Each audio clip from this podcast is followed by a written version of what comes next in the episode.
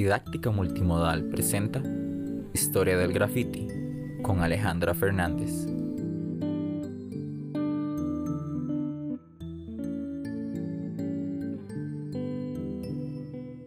Bienvenidos y bienvenidas al primer episodio del podcast del curso. Mi nombre es Alejandra Fernández y tengo el gusto de estar con ustedes. Nuestro tema de hoy es la historia del graffiti. El graffiti es un fenómeno multimodal típico de los espacios urbanos. Incluso se ha llegado a afirmar que está presente en todas, o en casi todas, las ciudades del mundo. Esto podría llevarnos a pensar que es una práctica reciente, pero en realidad se han identificado grafitis en superficies naturales y monumentos de muchas sociedades.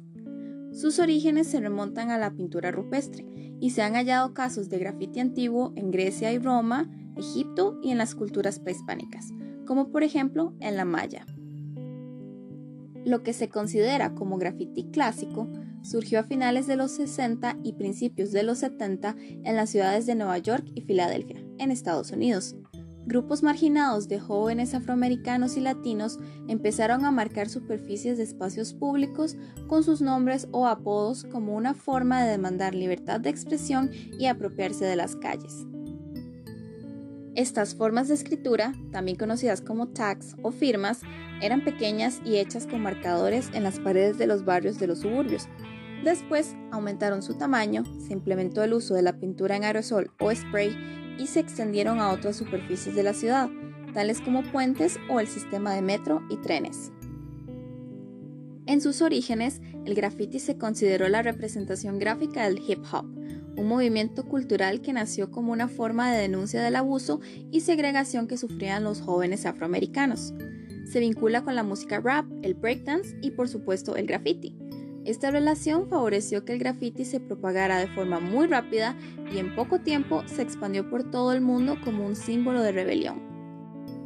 Por ejemplo, en Europa, específicamente en París en 1968, el graffiti estaba siendo utilizado como una herramienta de protesta.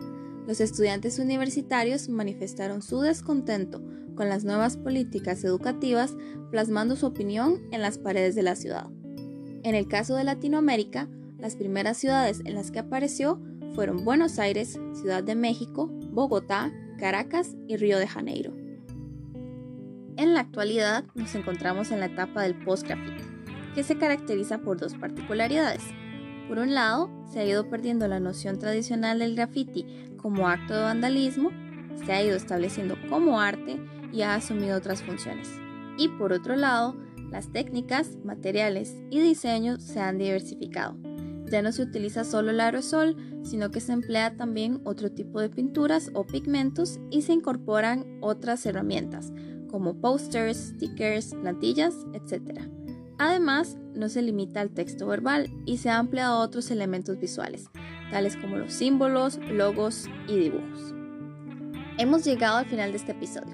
En el siguiente hablaremos sobre la definición de graffiti y sus funciones sociales, pero antes realizaremos la evaluación formativa correspondiente.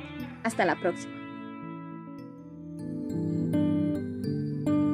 Este audio fue presentado por el proyecto de la Universidad de Costa Rica, Desarrollo de la Comprensión Lectora de Textos Multimodales y Multimedia en Secundaria. Muchas gracias por acompañarnos. Hasta la próxima.